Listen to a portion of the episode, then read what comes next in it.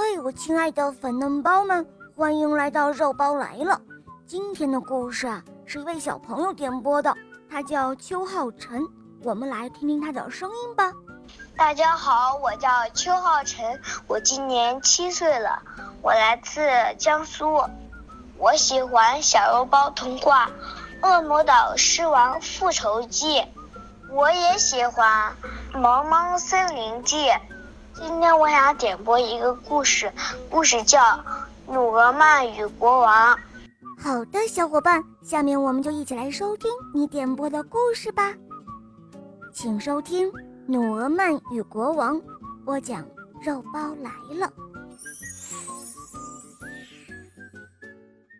从前有一个叫努尔曼的人，虽然他面貌丑陋，个子矮小。但是他却是聪明机智，目光远大。关于他有许多传奇故事，以及他的神勇越传越远，后来传到了国王那里。国王知道这件事以后，决定亲自考验考验他。国王召见了努尔曼，并对他说：“我听说过了你离奇的经历，但我难以相信这是事实。”现在我要考验你一下，如果你成功了，我就相信你的话；如果你失败了，那么你就是个骗子，我会依法惩办你。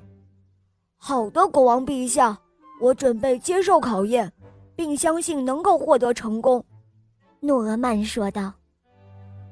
国王对他说：“我有一个势力强大、凶猛残暴的对手，他是一个国王。”如果你能够只身去把他抓来，活的死的都成，我就相信你的话，并且赏你人人羡慕的官衔。好，我马上行动。”诺尔曼说。国王给了他一切旅行所需的物品，诺尔曼准备了一番，安顿好一切就出发了。他走了好久，终于到达了那个国家的京都。他租了一间房子住了下来，同时考虑接近那个国王的办法。经过打听，他知道国王是个喜爱吃喝的人，便决定从他的胃口着手。于是，诺尔曼找了一个伙计，开了一个饭店。他亲自烹调，做出本地从来没有过的美味可口的饭菜。很快。他和饭店的名声就传遍了全城，终于等来了国王的召见，并成了国王的私人厨师。于是诺尔曼开始换着花样给国王做他从来没有吃过的饭菜，国王很喜欢，对他是越来越另眼相待。后来到了非他烧的饭菜不吃，非他煮的汤不喝的程度。诺曼一边给国王做饭，一边注意研究国王起居和办理政务的时间。不久，他对宫中的一切了如指掌。然后，他去本城一个技术高超的木匠家，要他做了一个漂亮的木箱子。他又让本城的一位高明的画家为他画了一个死神。最后，他把这张画。交给了一个玩具设计家，让他照着画的样子做了一套化妆衣。当一切准备停当，他把这些东西藏在王宫内他的寝室里，等待时机的到来。有一天，国王对诺尔曼说：“今天夜里我想独自待会儿，请你给我准备好菜和酒。”诺尔曼答应了一声，便出去了。过了一会儿，他穿上了化妆衣，回到国王那里。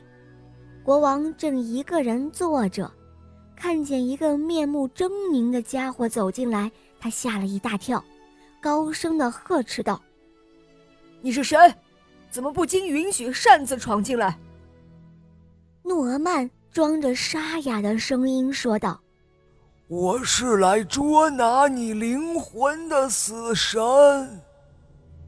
国王一听，立刻吓得目瞪口呆，四肢瘫软，想跑也跑不动了。我同情你，怜悯你。诺曼装作死神说道：“在你告别这个世界之前，你一定想立个遗嘱，或安排一下国政。请你进入这只箱子里。”我将带你到仁慈的主的面前，替你说情，请求他再让你活一段时间。国王听了这话，顿时恢复了一点生气，老老实实的钻入了箱子。他想，顺从听命，或许通过求情能多活一些日子。国王钻进了箱子。诺曼锁上箱子，把它暂时藏起来。当夜夜深人静，仆人们都睡去的时候，他扛起了箱子，走出了王宫，在街上买了一匹健壮的坐骑，把箱子连同行李放上去，就往自己的国家赶了。坐骑跑得飞快，不久到了他自己的国家的京城。他带着箱子去见他的国王，并且告诉他说：“国王陛下，我把你的对手活生生的给你抓来了。”国王打开了箱子，果然看到那个对他威胁甚大的敌手蜷缩在里面，一副从未有过的失魂落魄的样子。诺曼经受住了考验，国王按诺言封他为宰相。而那一位被俘的敌手，则与国王订立了友好往来、永不为敌的协约。好了，宝贝们，今天的故事肉包就讲到这儿了。邱浩辰小朋友点播的故事好听吗？嗯，你也可以找肉包点播故事哟。